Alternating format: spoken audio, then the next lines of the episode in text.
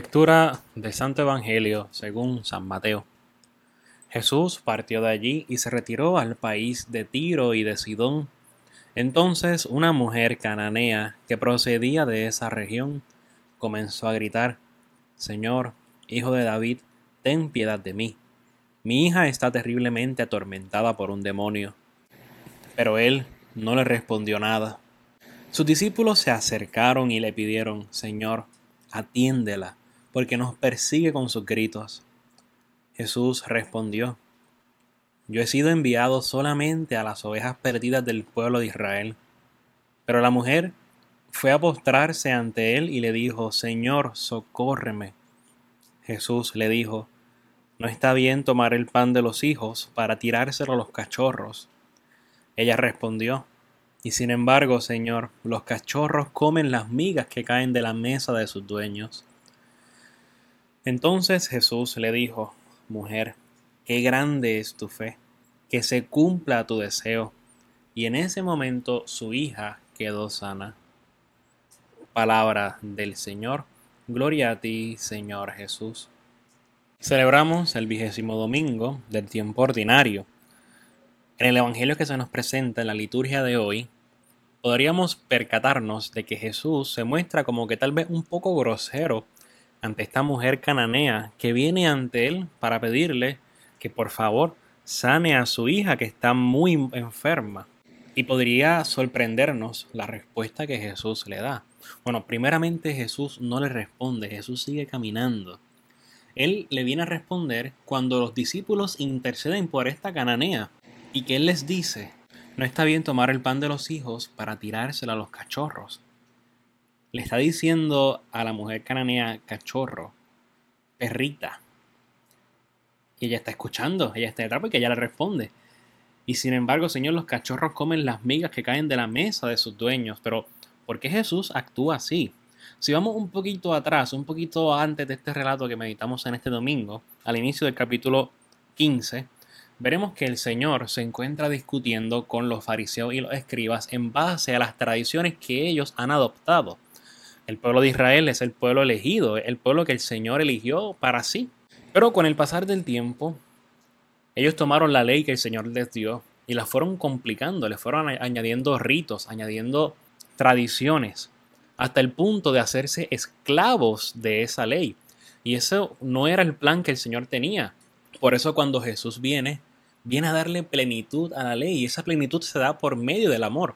Y el Señor está discutiendo con los fariseos al, inicio de este capítulo 15. Y fijémonos lo que dice el Señor en el versículo 17 de este capítulo 15. No comprenden que todo lo que entra por la boca pasa al vientre y se expulsa de la letrina. Pero lo que sale de la boca brota del corazón y esto es lo que hace impuro al hombre porque del corazón salen pensamientos perversos, homicidios, adulterios, fornicaciones, robos, difamaciones, blasfemias. Estas cosas son las que hacen impuro al hombre. Pero el comer sin lavarse las manos no hace impuro al hombre. El Señor está discutiéndole de que no son los ritos externos los que nos purifican, sino que tenemos que primero purificar el corazón para que así toda nuestra persona pueda purificarse. Si no llenamos el corazón de amor, jamás y nunca vamos a transmitir amor a los demás.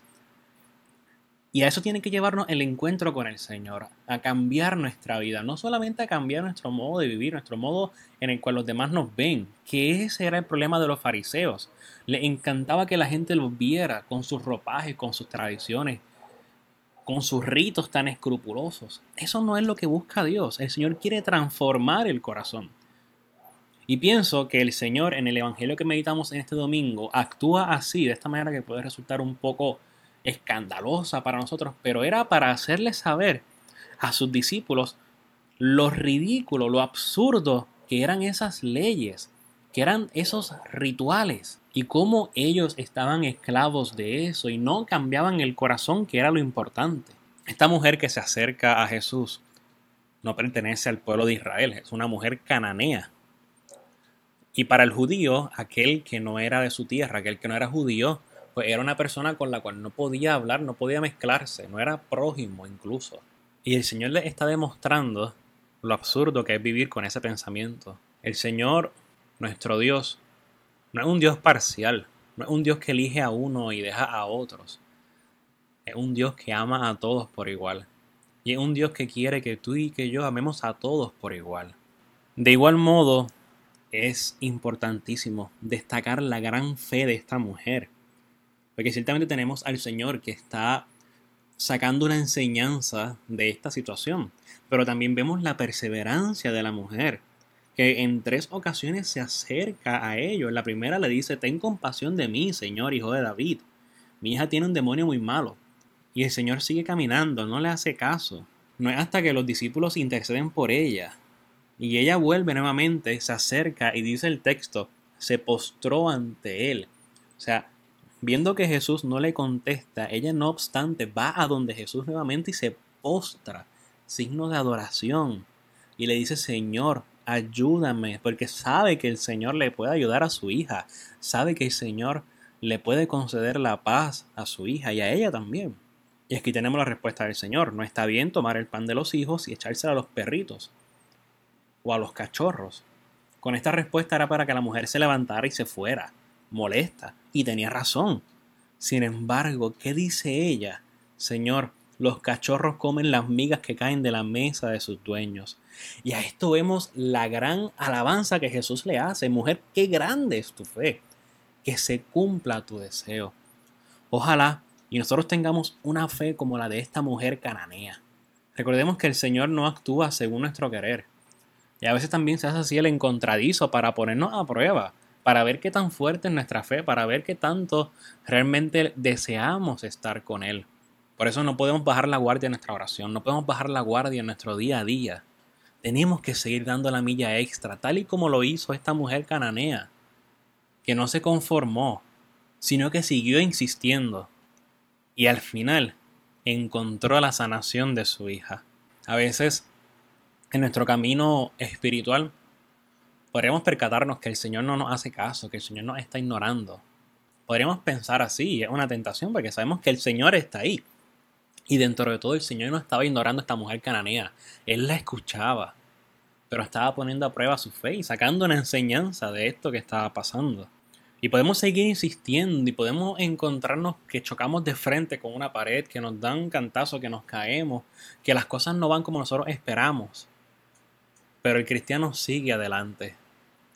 Porque a la segunda, esta mujer se encuentra con que Jesús, pues, casi la insulta, le dice perrita.